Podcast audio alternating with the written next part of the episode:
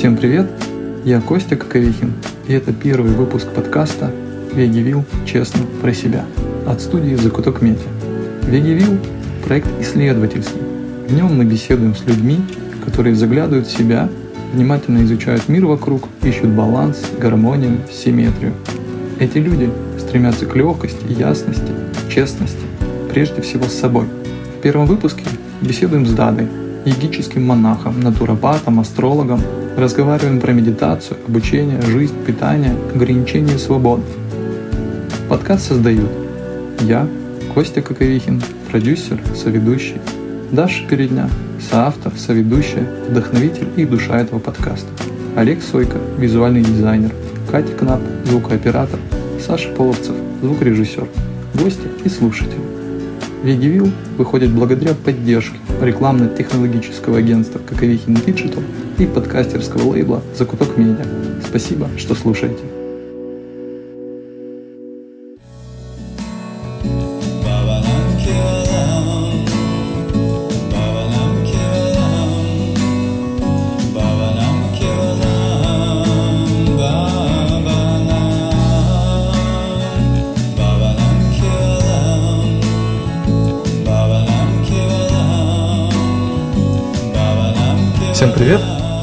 Костя Коковихин, и мы надеемся, мы сейчас втроем собрались записать новый подкаст. Это Дада, егический монах, Даша, соавтор и соведущая моя, ну и я, собственно, третий человек, да, еще. Вот. Мы надеемся, что когда выйдет выпуск, у нас будет уже название этого подкаста. А, оно есть уже. Да, оно уже есть, вот Даша подсказывает. А, но мы не скажем. да, но мы не скажем. Сегодня пришел к нам Дада. Это наш первый гость. А, Дада, егический монах. Что это значит? Намаскар.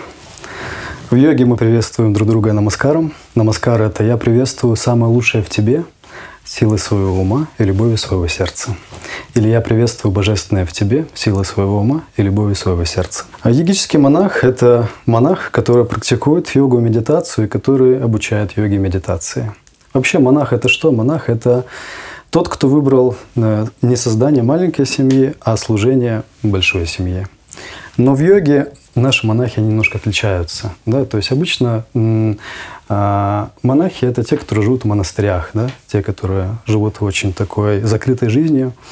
Но йогические монахи, они живут в миру, очень даже в миру. Они много путешествуют, они много общаются с разными людьми, и они передают свой опыт, свои знания через обучение другим людям. Вот. Йогический монах – монах тот, кто не живет очень закрытой жизнью, да? Ну да, как правило, ну, конечно, у йогических монахов есть период в жизни, когда они живут очень закрытой жизнью. Как правило, это 3, 4, 5 лет. А, мы это называем тренинг-центр, да, период обучения. Там довольно очень закрытая жизнь. Вот. Но после этого ты выходишь, и ты уже начинаешь всяческими разными способами помогать этому миру и взаимодействовать с огромным количеством людей. Да, да, вот важный вопрос мы вначале не задали. Сколько mm. тебе лет? В монашестве, в йогическом монашестве у нас принято отчитывать возраст э, с того момента, когда ты стал монахом. Вот, поэтому мне почти 4 года. Скоро 5 лет, да, будет? Да, скоро будет 5 лет. Совсем, да. Но практикую я уже давно, очень давно.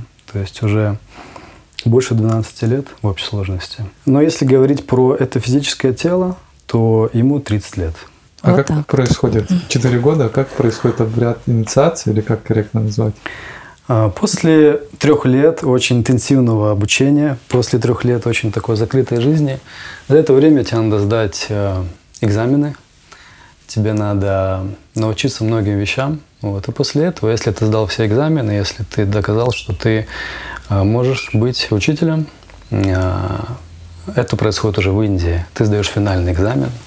Ну и происходит что-то вроде, да, что-то вроде инициации. И ты получаешь форму, ты получаешь свой тюрбан, да, и имя, да. То есть мое полное имя Ачарья Индраджит Брамачари. Это полное имя. Сокращенное имя Дада Индраджит. И совсем-совсем сокращенное просто Дада. Вот, поэтому можно сказать, то, что э, монахи в нашей традиции – это не просто монахи, это ачарии. Ачарья – это тот, кто учит своим примером, э, дословный перевод. Брамачари – это тот, кто, ну, как монах, да, тот, кто живет ради большой семьи, а не ради малой. Вот. И Индраджит – это как мое имя, духовное имя. Да. Оно что-то означает? Да, оно означает… Все духовные имена, они, как правило, означают что-то очень э, такое высокое, к чему надо стремиться. Не то, что ты как бы уже изначально имеешь. Вот. Индраджит означает тот, кто контролирует свой разум и свои чувства. Да, да, скажи, а вот что за экзамены вы проходите? Экзамены. В Индии, да, я так понимаю, учеба вся происходит в Индии? А, нет, какое-то время ты обучаешься на... В моем случае я обучался на Филиппинах около трех лет и в Индии около полугода. За это время экзамены, такие как санскрит, такие как бенгальский язык, такие как социальная философия, духовная философия, английский язык, а, йогические правила поведения – вот. Ну и плюс ко всему, там есть еще есть а, как неофициальные экзамены. Экзамены на смирение, экзамен на принятие. Это самый сложный экзамен. Потому что нужно что-то терпеть? Э, не сколько терпеть, сколько ты должен успокоить свой ум. И когда ты успокаиваешь свой ум, тогда как бы твой тренер, да, твой шраман, он понимает, что ты готов идти дальше. То есть он, его задача Э, увидеть, насколько спокоен твой ум и насколько он принимающий. Ну, конечно, наш ум, он э, всегда хочет все и сразу, да, и поэтому это самый сложный экзамен на самом деле. Научиться просто расслаблять свой ум, научиться просто принимать все, что есть. Ну и при этом, при всем, научиться жить э, не только материальной жизнью, но и духовной жизнью. Ну, материальная не строго под запретом, да, я так понимаю. Все равно какие-то деньги, вот а, Телефон. Да. То есть в, период, в этот период, э, трехлетний период, э, э, материальное практически отсутствует. Да? То есть там у нас не было ни денег, у нас не было ни телефонов, ни средств связи. На Филиппинах. А, и в Индии тоже, да. Mm-hmm. Ни интернета. То есть мы жили очень-очень аскетичной жизнью. Да? Но после обучения, после того, как мы уже стали, да, после того, как я стал ачарьей, монахом, Конечно, из-за того, что очень много деятельности, очень много общения, а, необходимо иметь деньги, необходимо иметь телефон, необходимо иметь компьютер. Вот. И для меня это было на самом деле очень таким интересным моментом, когда я вышел спустя три года. А, ты начинаешь, во-первых, удивляться, насколько мир прогрессивный. Ты даже удивляешься очень простым вещам, вплоть до того, что ну, вода горячая, например. Вау, думаешь, ничего себе. И ее уже кто-то подвел. Ее уже кто-то подвел. И ты сам. Ты удивляешься, что ты можешь открыть э, маленькую коробочку под названием телефон и одним кликом получить любую информацию абсолютно в любой части Земли и связаться с абсолютно любым человеком. Как бы ты это и так всегда понимал, но когда ты долгое время находишься без этого, ты научиваешься это ценить, ну и использовать чуть более правильно, да? То есть Вообще, на самом деле, инфодетокс, э, я считаю, это очень полезное мероприятие для всех, не только для монахов и не только даже для йогических практиков. Это, в принципе, очень полезная вещь, потому что мы даже не представляем, как много времени мы теряем, а, просто бесполезно пролистывая ленту, например, в Инстаграме или а, в каких-то социальных сетях. Мы, то есть э, мы знаем, что мы теряем много времени, но мы не представляем, насколько много времени мы теряем. То есть вот когда я жил вот в этом тотальном инфодетоксе, я удивился, как много, оказывается, у меня времени. То есть я прочитал... В сутках? В сутках. Я прочитал огромное количество книг. В общей сложности 190 книг я прочитал за этот период. То есть э, это довольно много. Сейчас, э, конечно, это сложно. Да? И я вспоминаю это время с очень большой благодарностью. И если у меня сейчас бывает такая возможность, когда я могу войти хотя бы на один день в инфодетокс, э, ну, я считаю, что это очень такая ценная возможность в наше время. Да, да, вот мы вчера беседовали с тобой, ты нам немножечко рассказал про а, юг Филиппин, где, собственно, да, вот эти три года угу. а, ты прожил. И можешь вот рассказать немножко про то время, как вы без денег, без всего угу. Там находились. Ну, в общем, вот как-то обрисовать это. Ну, это другой мир, это прям другая вселенная. На самом деле, я попытаюсь описать, но это довольно сложно будет именно прочувствовать, да, если ты не там. То есть, что это из себя представляет? Это из себя представляет э, жизнь э, в джунглях, в горах, на Филиппинах, на, довольно далеко от каких-то городских объектов. То есть вокруг нас были аборигены, люди, у которых у некоторых людей даже не было электричества. Вот, мы жили в таких очень аскетичных условиях, мы строили, а, мы жили в таких э, в бамбуковых домиках поначалу. Мы купались, э, мылись только в водопадах. Вот. Так как у нас не было денег, мы приходили на рынок в нашей монашеской одежде, и нам просто люди, они уже знали, что мы ходим за донейшеном, и они нам давали различные фрукты, различные овощи. Вот. Нам запрещено было иметь деньги. Даже если нам давали деньги, мы как бы не принимали. Да? Мы принимали только еду и ровно столько, сколько, сколько нам нужно. Да? И, как на правило, на, день. на неделю. На неделю. Mm-hmm. То есть мы раз в неделю это делали. Mm-hmm. Иногда, конечно, нам везло, иногда нам не очень везло. Я помню, был такой случай. мы однажды собираем овощи, вот, и мне один э, продавец, он дал огромный мешок баклажан. И я думаю, вау, вот это удача какая, огромный мешок баклажан. Я прихожу к нашим ребятам, говорю, ребят, не поверите, я собрал целый мешок баклажан. И смотрю, а почему-то радости в глазах я не вижу у моих друзей. А я спрашиваю, а, ну а у тебя что? Он говорит, ты не поверишь, но у меня тоже мешок баклажан. И третий говорит, Ребята, это вообще какая-то мистическая история, но у меня тоже мешок баклажан. Выяснилось то, что мы собрали около восьми мешков баклажан. И мы всю неделю у нас было баклажановое Суп баклажановый, баклажановая запеканка. Да, мы, шутили, что сегодня на, на обед. Можно баклажаны, ну, либо баклажаны. Слушай, баклажаны были уже вчера, давай баклажаны. А, ну хорошо, давай жареные, печеные, вареные. То есть, ну вот и ты живешь как бы на волю Бога, да, то есть ты абсолютно не знаешь, ну как бы даже что, что ты будешь есть завтра, да, что Бог даст, то ты ешь. Поэтому это такая жизнь, она очень уникальная, она очень сложная в том плане, что э, там очень строгая дисциплина, очень строгая. То есть мы вставали, э, если повезет в 4 утра, если там перед этим мы еще делали определенные практики, то еще раньше 4 утра. Каждый день. Не было никаких ни выходных, ничего. То есть у тебя каждый день, у тебя очень строгая рутина и очень много медитации. То есть в день около шести раз медити- медитации. То есть э, и, естественно, йога, естественно, асана, естественно, обучение. И все у тебя расписано как бы по минутам. Да? Ты не можешь просто сегодня, вот я хочу сегодня ничего не делать, да, как мы привыкли. И из-за этого, конечно, сложно. То есть среди нас было очень много людей с разных стран, и с Африки, и с Индонезии, и с Вьетнама, и из Китая, и из Кореи, и из э, Филиппин, естественно. В общем, со многих разных стран, даже сейчас не могу вспомнить, с Перу.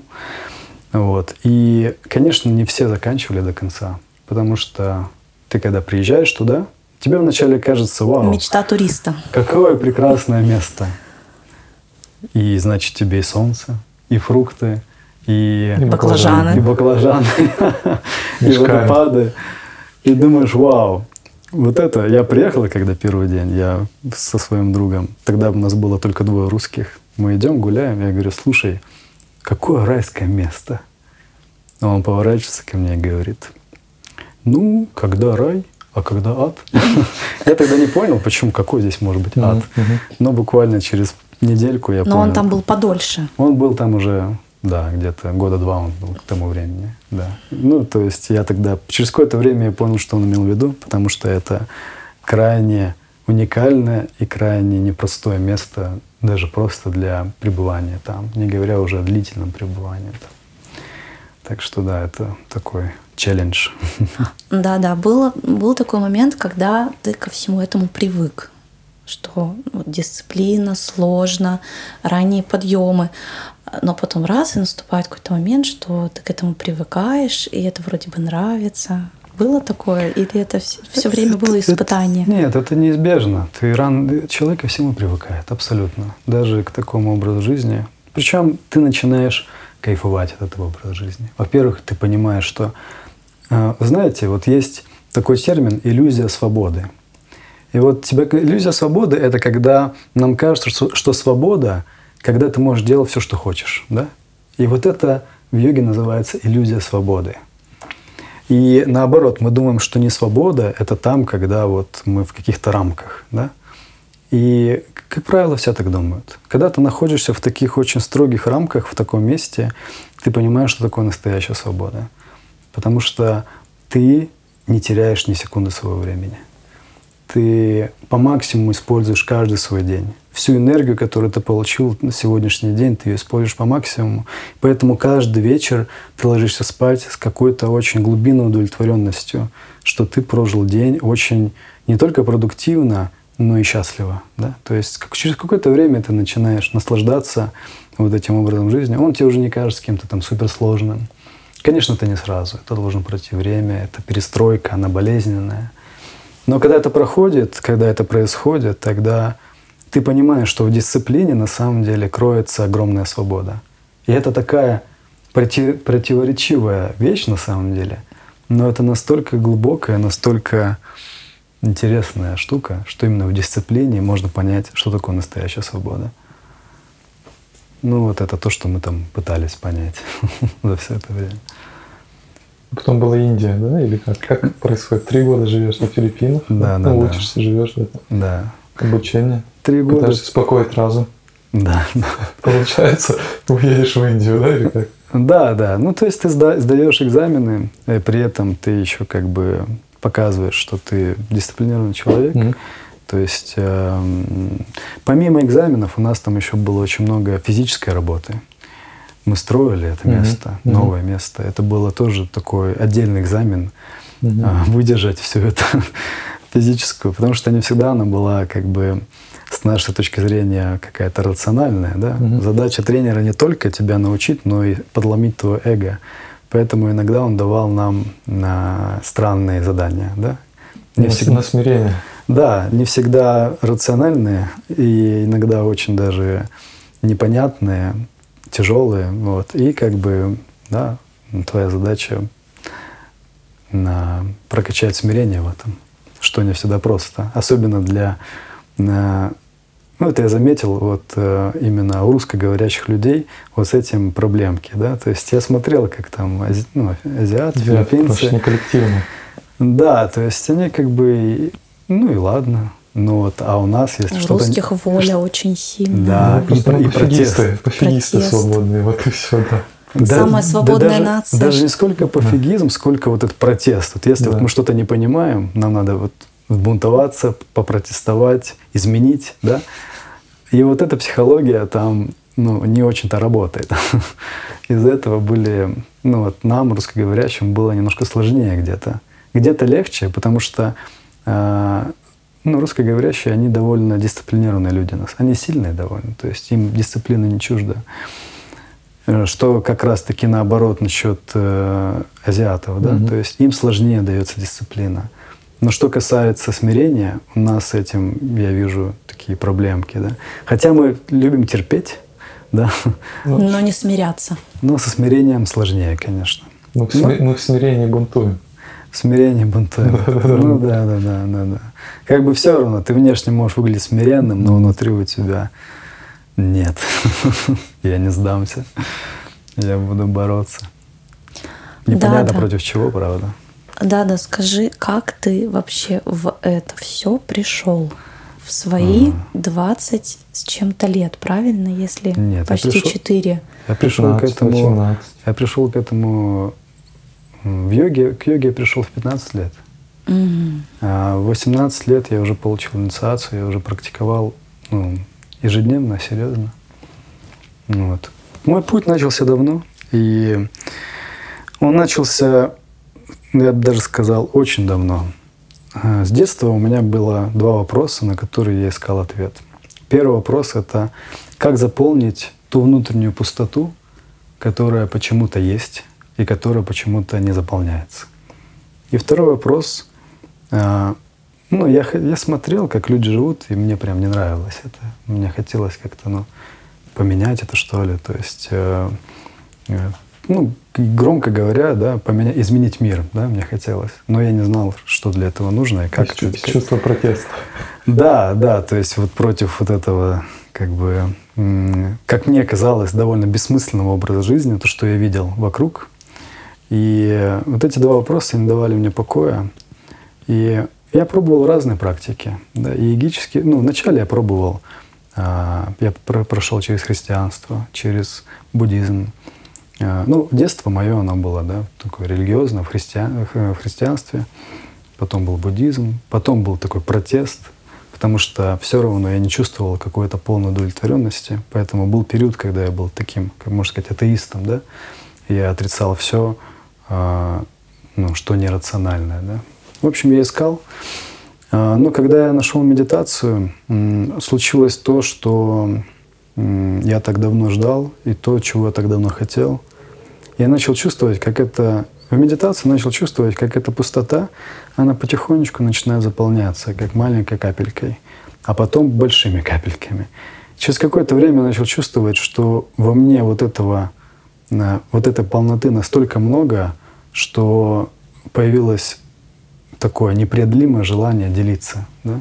То есть мне этого много, мне уже казалось. То есть все, я уже нашел, и мне этого уже слишком много. И мне хотелось просто выйти и трубить э, в громкоговоритель и кричать людям, давайте медитировать, потому что для меня это было открытие, подобно, не знаю, подобно как Эврике, да?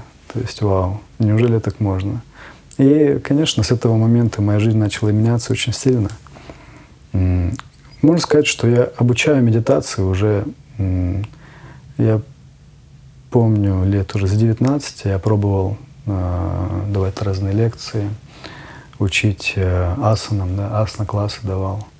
Вот. Но потом, через какое-то время, я уехал на Алтай. На Алтае я жил э, около трех лет. Мы строили там большой центр, йогический центр который сейчас до сих пор функционирует и очень успешный, но довольно известный в России. И называется Нанда Шивани. Вот. Но поехал я, да, на, в тренинг на Филиппины. 20 чем-то лет мне было. Что меня сподвигло? А сподвигло, ну, вот это желание. Желание... А, ну да, вот второй вопрос. Второй вопрос, я понял, что как изменить мир – чем больше людей медитируют, тем лучше мир становится. То есть формула оказалась проще, чем я думал. И я понял для себя, что, наверное, сейчас а, как бы самое важное и самое полезное, что я могу делать, это распространять вот именно эти знания. Потому что таких людей, как казалось, не так много. Вот, и если я подумал, если у меня есть хотя бы маленькая возможность а, приобщиться к этому, то почему бы нет? Ну, и я пошел туда, да и кем я сейчас являюсь, это вот этот как бы мой второй вопрос а, тогда, когда я его нашел. И туда я пошел. Что было в Индии? Что было в Индии? В Индии, э, ну, вообще обычно пугают насчет Индии, потому что там условия довольно суровые, аскетичные. Но так вышло, что после Филиппин э, нам показалось там вообще прекрасно. А, там похожие условия, что и в нашем месте, ну, то есть там тоже как бы закрытое помещение, йога-монастырь, а, тоже дисциплина. Но ты там, как вы знаете, как вот в армии дембель, да, ты уже mm-hmm. понимаешь, что еще чуть-чуть осталось, а ты уже. Поэтому ты уже как бы как в своей тарелке, как рыба в воде. Да. Дисциплина, окей, нормально.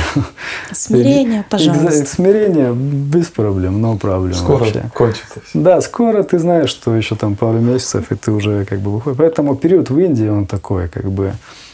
Э, для меня он был э, очень глубоким, потому что в Индии особая энергетика, особая вибрация. И медитация там очень сильно отличается от других мест. Мы жили в Варанаси, э, в древнем городе э, Каши. его древнее название Каши. Это один из самых, ну, говорят, это самый древний город, существующий в мире. И это город Шивы. И, конечно, объективно там ну, довольно грязно, да, шумно. А если ты не практикуешь медитацию, он может показаться довольно отталкивающим городом.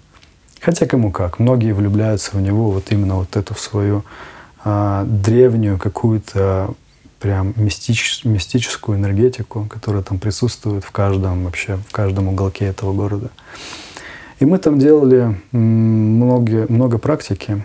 В том числе мы там делали э, такая практика у нас есть, уже финальная практика, когда ты заканчиваешь. Э, это как апофеоз всей аскезы, да? Э, когда ты на неделю, а в нашем случае на две недели, ты уходишь в такой тренинг, называется SPT. В это время ты ни с кем не разговариваешь, ты проходишь его один, либо ну, максимум с кем-то вдвоем. А, на тебе всего один а, кусок ткани, и это твоя одежда, это твое полотенце, твоя кровать, это все твое. Ты ходишь только босиком. А, у тебя есть горшочек, и этот горшочек, в этот горшочек тебе нужно ходить и у местных жителей как бы собирать рис либо муку, что дадут. И в этом горшочке ты уже готовишь свою еду один раз в день ты можешь есть. Либо рис, либо, если повезет, муку, лепешки можешь сделать. Все остальное время ты медитируешь. А, готовишь на костре, на коровьих лепешках, молчишь и а, пребываешь да, в медитации.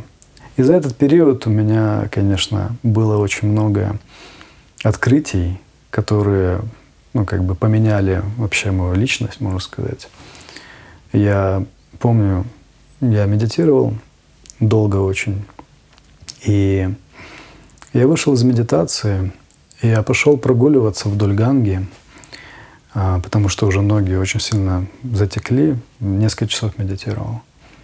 И я шел в, это, в этой прогулке вдоль Ганги, повторял свою мантру. И в какой-то момент я начал чувствовать себя невероятно богатым человеком. Мне еще стало смешно. я в куске ткани с горшочком невероятно богатым и какое-то внутреннее богатство, как будто я, знаете, царь этого Варанаси. Вот именно какое-то внутреннее богатство, внутренняя удовлетворенность и какое-то счастье. И тогда я понял, что ничего себе, оказывается, для счастья немного-то и нужно. То есть и вот это вот э, воспоминание об этом периоде, оно мне дает на самом деле э, опыт того, что что бы ни происходило внешне, оно не должно влиять на то внутреннее. И вот практика медитации, она дает тебе вот эту, знаете, неуязвимость. То есть какие бы трудности ни происходили снаружи, внутри у тебя а, есть просто покой и счастье. Это то, что как бы я там пережил, да, что очень сильно меня поменяло. Да, да, расскажи про медитацию чуть подробнее, потому что в моем понимании, в таком обывательском, вот до недавнего времени еще, я думала, медитация это просто ты ну, сидишь, успокаиваешь свой ум, думаешь о чем-то приятном, концентрируешься, но это же что-то большее, это то, что э, на самом деле может э, менять жизнь, события в твоей жизни, привлекать какие-то события, э, там вот эти кармические зерна э, начинают происходить. Mm-hmm. Вот расскажи немножко про это. Как это работает и что mm-hmm. начинает происходить? Угу. Вообще медитация, ну, начнем с того, что сам термин медитация, он не совсем верный. Медитацию, медитатиос означает размышление. Но медитация — это не размышление. Это даже не, это даже не расслабление. Вообще медитация — это путь. Для меня это путь а, длиной в жизнь. И это как бы часть моей жизни уже. Не то, что какая-то отдельная практика. В йоге мы используем термин. В йоге есть два термина, обозначающие медитацию. Это первый садхана, второй дьяна. Садхана означает духовное усилие, дьяна означает погружение в какую-то идею. То есть ты сливаешься с какой-то идеей. Грубо говоря, медитация — это настолько сильное утончение своего разума, что в конечном итоге твой разум соединяется с бесконечным разумом. То есть из маленького ты становишься большим, из большого ты становишься бесконечным. Поэтому медитация это очень, это очень мистический процесс. Практикуя около 12 лет медитацию, я могу сказать, что э, она постоянно новая. То есть она никогда не похожая. Каждый год она что-то новое открывает. И это всегда интересно. Э, конечно, сейчас очень много разных э, не совсем верных понятий медитации. Сейчас есть медитация на деньги, медитация на желание, медитации там на э, каких-нибудь там, не знаю, космических существ.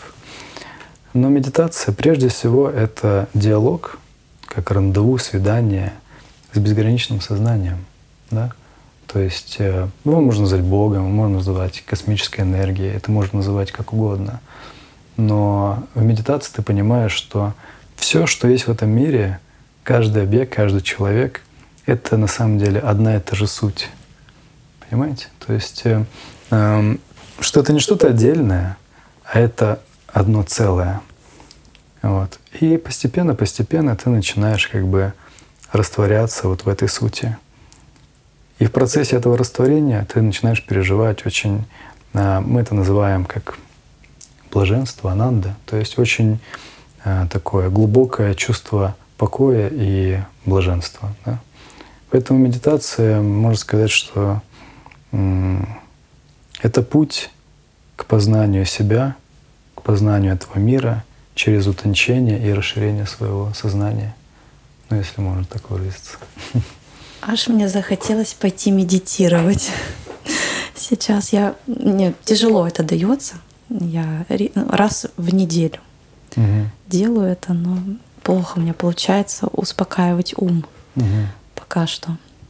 А, да, скажи, а есть ли какой-то, наверняка есть монашеский обед, вот который вы даете э, после учебы или как это, или в процессе, то есть mm есть какой-то список нельзя или как это правильно назвать? Да, да. Мы когда в тренинг-центре впервые увидели этот список, мы очень сильно загрустили.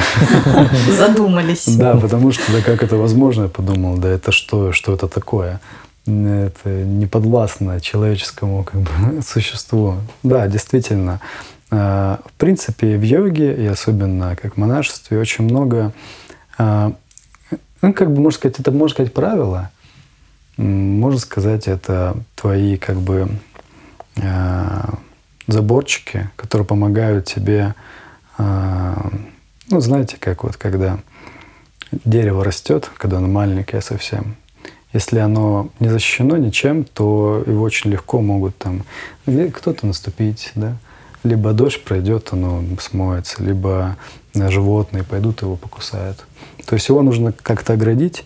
И вот, э, вот эти, как бы, можно сказать, правила, а, они созданы для того, чтобы тебе помочь, на самом деле, стать сильнее, тебе помочь стать а, вообще как бы выжить да, вот в этом а, мире материальном. Поэтому правила действительно есть, но я не очень люблю называть их правилами, потому что для меня это больше как, знаете, а, твои как бы компаньоны, друзья. То есть, конечно, ты можешь проэкспериментировать, там, например, нарушить какое-то правило. Ну, ты чувствуешь просто, как бы хочешь ли ты дальше это делать, либо не хочешь. Ты просто чувствуешь, как твоя медитация, например, ухудшается. Ну и ты думаешь, что понятно, да. То есть не то, что это не то, что какая-то догма, да, вот, вот так вот можно, а так нельзя. Вообще мне нравится в йоге, что а, все познается твоим личным опытом. Тебе не обязательно вообще, вообще во что-то верить или там чему-то слепо следовать. Ты пробуешь, ты экспериментируешь. И на своем опыте ты понимаешь, что это работает, и ты для себя делаешь как бы э, выбор в пользу да, такого образа жизни. Но их, конечно, много.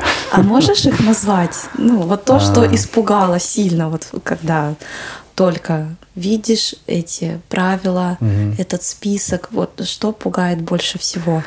Ну, слушай, и э, пугает их, их количество. Так-то они ну, не сильно какие-то там прям жесткие, да. Но просто их количество испугало вначале. Потом ты уже начинаешь как бы разбирать и понимаешь, что, ну, принципе, абсолютно адекватные, рациональные да, правила. Большинство из них, как бы я не могу сказать, они секретные. Но если в пример приводить, ну, например, а, медитация 4 раза в день должна быть. А, голодание 4 раза в месяц должно быть. А, там, спать ты должен на твердом, да.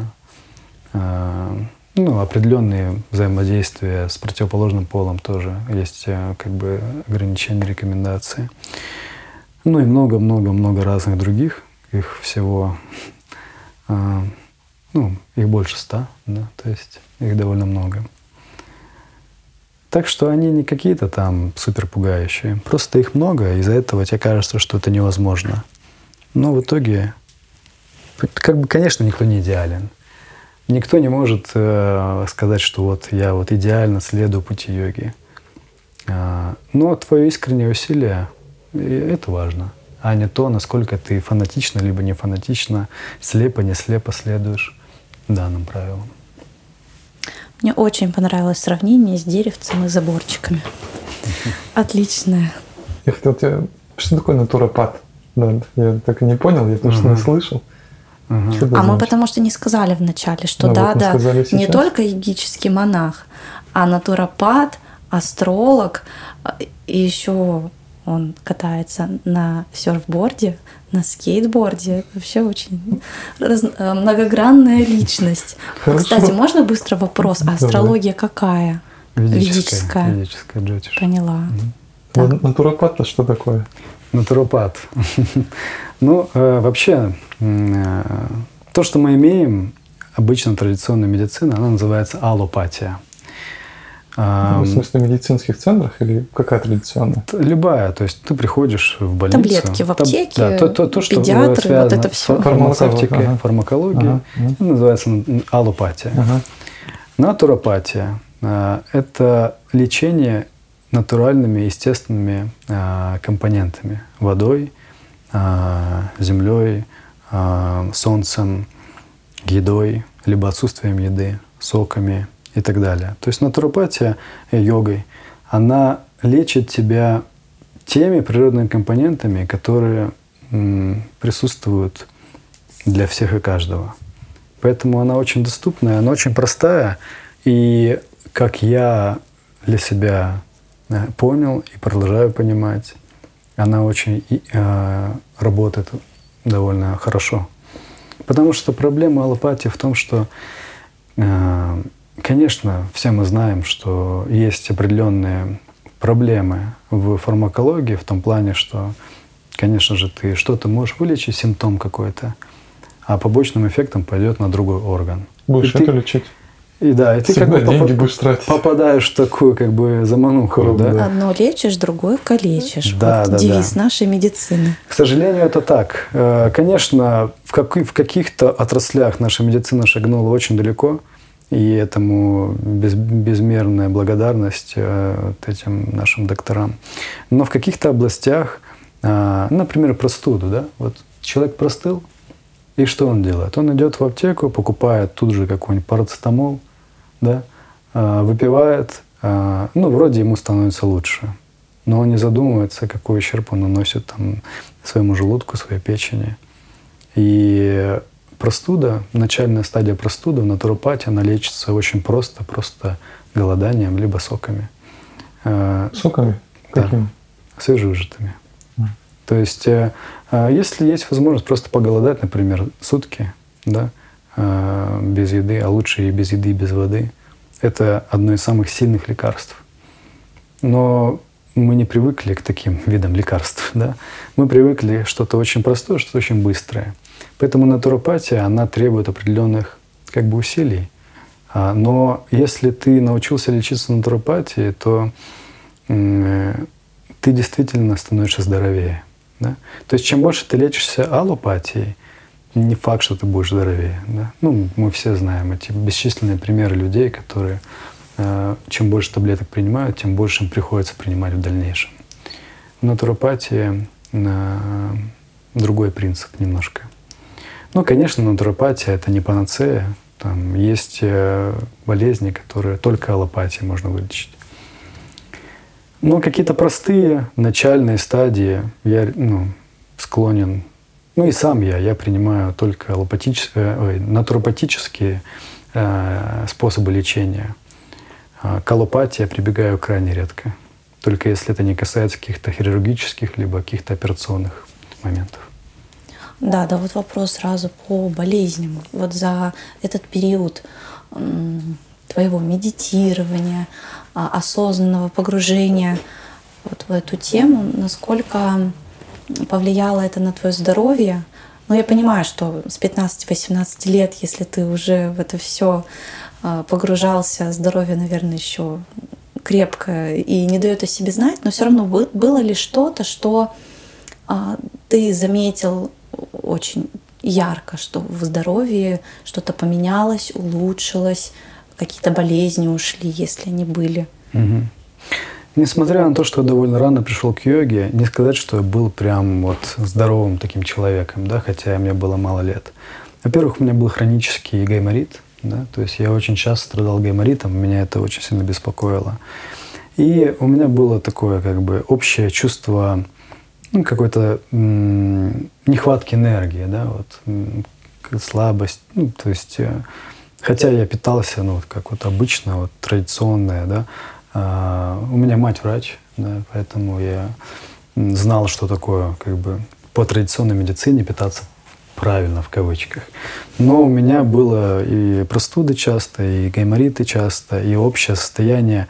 То есть я довольно часто болел на самом деле, несмотря на свой возраст.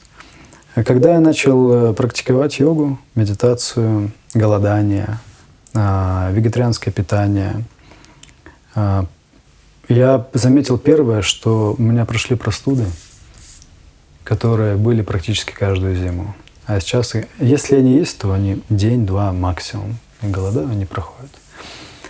А затем второму открытие было, что, оказывается, гайморит можно было вылечить э, гораздо проще, чем я думал ежедневным промыванием носа, например. И он прошел. До сих пор у меня нет никаких, ну, сколько уже лет прошло, у меня не было ни одного а, случая гайморита. Но я каждый день промываю нос. Ну, уже на протяжении многих лет.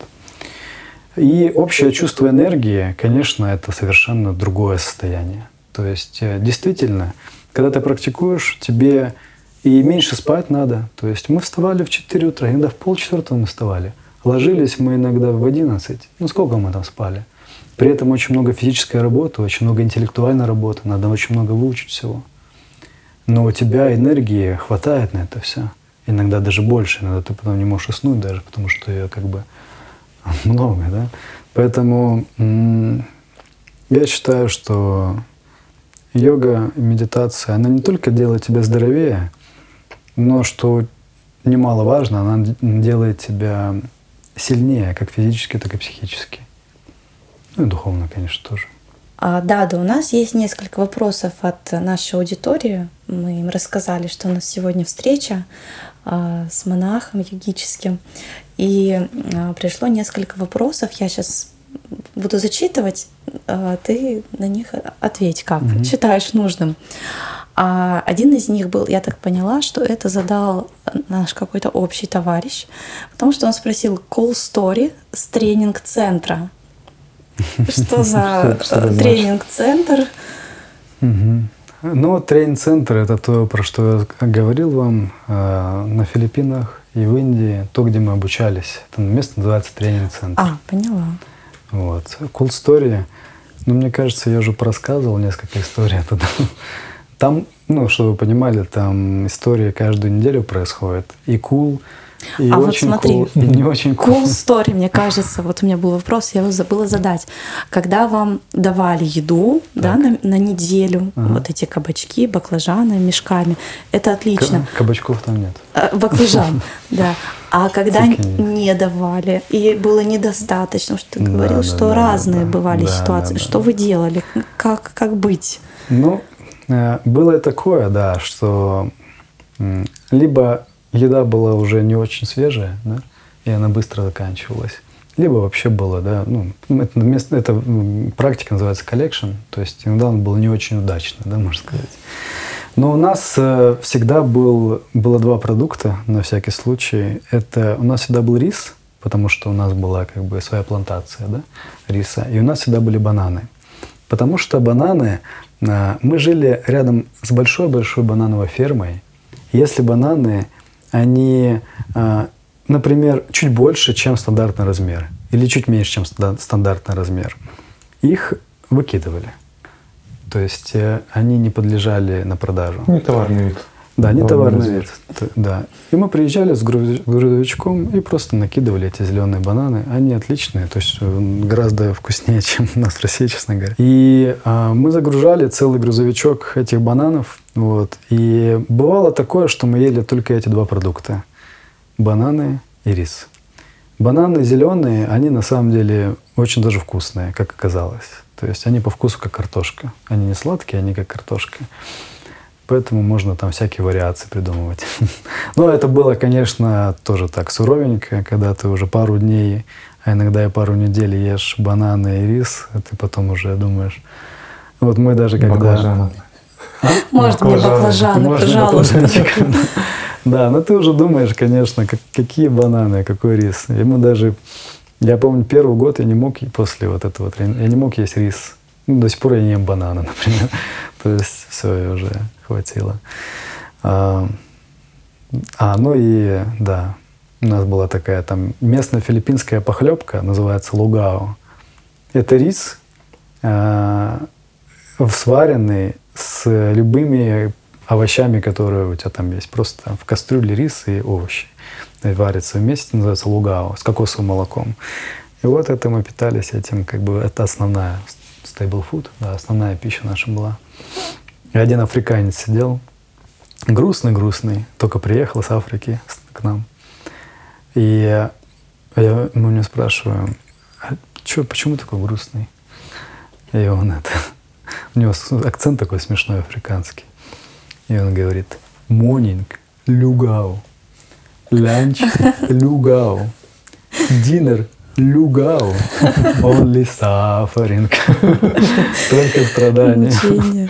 Вот он бедняга. Вот. Ну вот он как раз таки не выдержал, да, он уехал. А, так что питание было разное.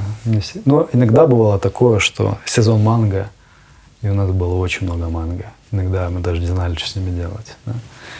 Так что были разные моменты, конечно. У меня вопрос от Ксюши Дмитриенко. Я думал, что не задам, но я задаю Ксюше. Как приучить себя к осознанной медитации? Очень просто делать ее. То есть э, люди обычно они ожидают какой-то там суперсекретной, сложной формулы тайной от каких-нибудь там тайных индийских монахов. Но на самом деле секрет прост. Э, делать регулярную медитацию вне зависимости от настроения, вне зависимости от времени, есть оно у тебя нет, вне зависимости от желания, да, ты просто делаешь регулярно практику. Каждое утро, каждый вечер, хоть сколько сможешь, хоть 5 минут, хоть 10 минут. И постепенно, э, во-первых, тебе начинает нравиться. Если поначалу оно тебе кажется сложной, непонятной, то через какое-то время, когда ты научиваешься приостановить свой ум и с помощью мантры его немножко расширить, ты начинаешь привыкать а, и любить это состояние. И через какое-то время ты уже, э, ну, как бы, это становится частью тебя. Ты не можешь представить свое утро без медитации. Для тебя это какая-то дикость. Но все равно, что не почистить зубы, например, даже хуже. То есть ты ну, никак не пропустишь ее. Но этот период, он должен сопровождаться определенным да, а, усилием, ежедневным усилием и постепенно оно даст свои плоды в любом случае. У меня есть еще один вопрос от э, наших подписчиков. А, расскажи о самом темном и о самом светлом периоде жизни. Ну, это такой вопрос, конечно. Он заставляет задуматься, что такое темный период жизни. Ну, для меня, наверное, темный период жизни это когда у меня не было медитации. То есть это, знаете, это как эм, я, у меня друзья живут на Бали, и вот и там есть такая поговорка: а, плохой день на Бали лучше, чем хороший день где-либо.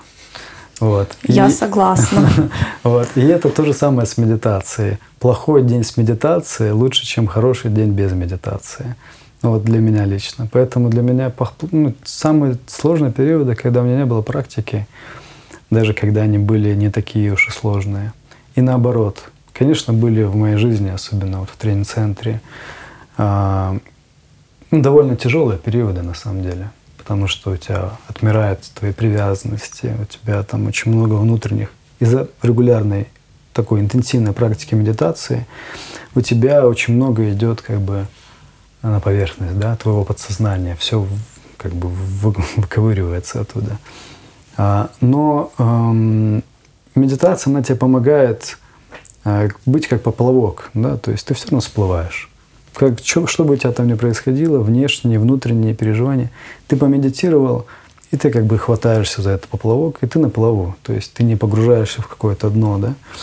Ну, если говорить объективно, то, наверное, самые сложные периоды были а, в тренинг-центре, потому что я столкнулся, знаешь, с м, своей самой светлой стороной своей личности, со своей самой темной стороной своей личности – когда ты вот один на один с собой остаешься, а, без каких-то внешних раздражителей, ты знакомишься с собой. Да? И эта встреча не всегда а, настолько приятная, как нам кажется. Иногда эта встреча сопровождается очень такими бурными эмоциями. Потому что неужели это я? Неужели это мои мысли? Неужели это мои страхи? Неужели это мои привязанности? Да я вроде нормальный, а оказывается, что вообще ненормальный. Вот. Ну, э, это важный момент. То есть вообще в йоге, мне нравится в йоге такой подход. Они, в йоге мы говорим как? Если что-то плохое происходит, мы говорим хорошо, сгорают негативные самскары, негативная карма. Если что-то хорошее происходит, мы говорим хорошо, сгорает позитивная карма. То есть для йога, в принципе, нету чего-то а, абсолютно плохого и даже абсолютно хорошего. То есть все, что у тебя происходит, это сжигание твоей кармы. Поэтому ты смотришь на мир как бы немножечко отрешенно, да? Как фильм, да? Когда ты фильм смотришь, ты переживаешь, конечно, за главных актеров, но не сильно. Ты же знаешь, что, ну, как бы закончится оно так и должно закончиться. Поэтому в йоге, медитации, с практикой ты тоже смотришь на этот мир уже как на такую игру, можно сказать. Вот. Но, конечно, бывают периоды сложные, бывают периоды прекрасные. Ну, один из самых прекрасных периодов был а, первый период, когда я получил инициацию, начал практиковать. Это вообще у меня как все, я прозрел. У меня, я никогда не был так счастлив. Прям долгое время, постоянно. Постоянно ты счастлив. Я думаю, вот как так можно? Когда это закончится, да? Нет, не хотел, чтобы это заканчивалось. А, а, второй период, когда я вышел из тренинг-центра, потому что ты... Тебе кажется, что, знаешь, что ты можешь вот вообще все что угодно. У тебя такая какая-то колоссальная энергия внутренняя, что, ну, в принципе, как бы нет ничего невозможного. Вот такое у тебя чувство. Рамки спадают, какие-то предрассудки в, не, в страхе спадают, и ты таким становишься, как бы, ну, не боишься никаких препятствий просто идешь. Тоже довольно счастливый период. Вот. Ну, это если так, объективно. А субъективно у тебя сегодня утром может быть самый счастливый день, сегодня вечером может быть самый тяжелый день. Поэтому это лила, да, мы называем в йоге. Лила — космическая игра. Оно всегда день, ночь, день, ночь. В этом и есть красота на самом деле. И в, в ночи есть красота. Не нужно ее пугаться, не нужно пугаться каких-то там чрезмерных страданий. Они тоже нужны. Это твое, твой учитель, твое очищение. Ну и сильно там как-то радоваться каким-то внешним тоже, а, потому что все проходит, да, все конечно. Что радоваться сильно? все конечно. А, да, да, и от меня лично три таких кратеньких вопроса. Первый. Самое важное в жизни. Самое важное в жизни – это цель. Цель должна быть как а, материальная, так и духовная цель. Если у тебя есть только материальная цель, это не, неполноценно. У тебя должна быть еще духовная цель. Если у тебя есть и материальная цель, и духовная цель, то ты идешь в верном направлении. Так, второй вопрос. Есть ли у тебя страхи какие-то? Безусловно, я обычный человек. И я стараюсь преодолевать свои страхи. Я вот э, выяснил, что у меня есть страх высоты, и я пошел прыгать с парашютом э, сам, без инструктора. Ну, то есть, чтобы преодолевать его. И когда я выясняю, что у меня есть какой-то страх, я стараюсь его преодолевать. Ну, конечно, они есть. И я не являюсь бесстрашным человеком. Либо к счастью, либо к сожалению. И третий вопрос. Дал бы ты какой-нибудь совет себе тому в 18 лет совет? из состояния сейчас?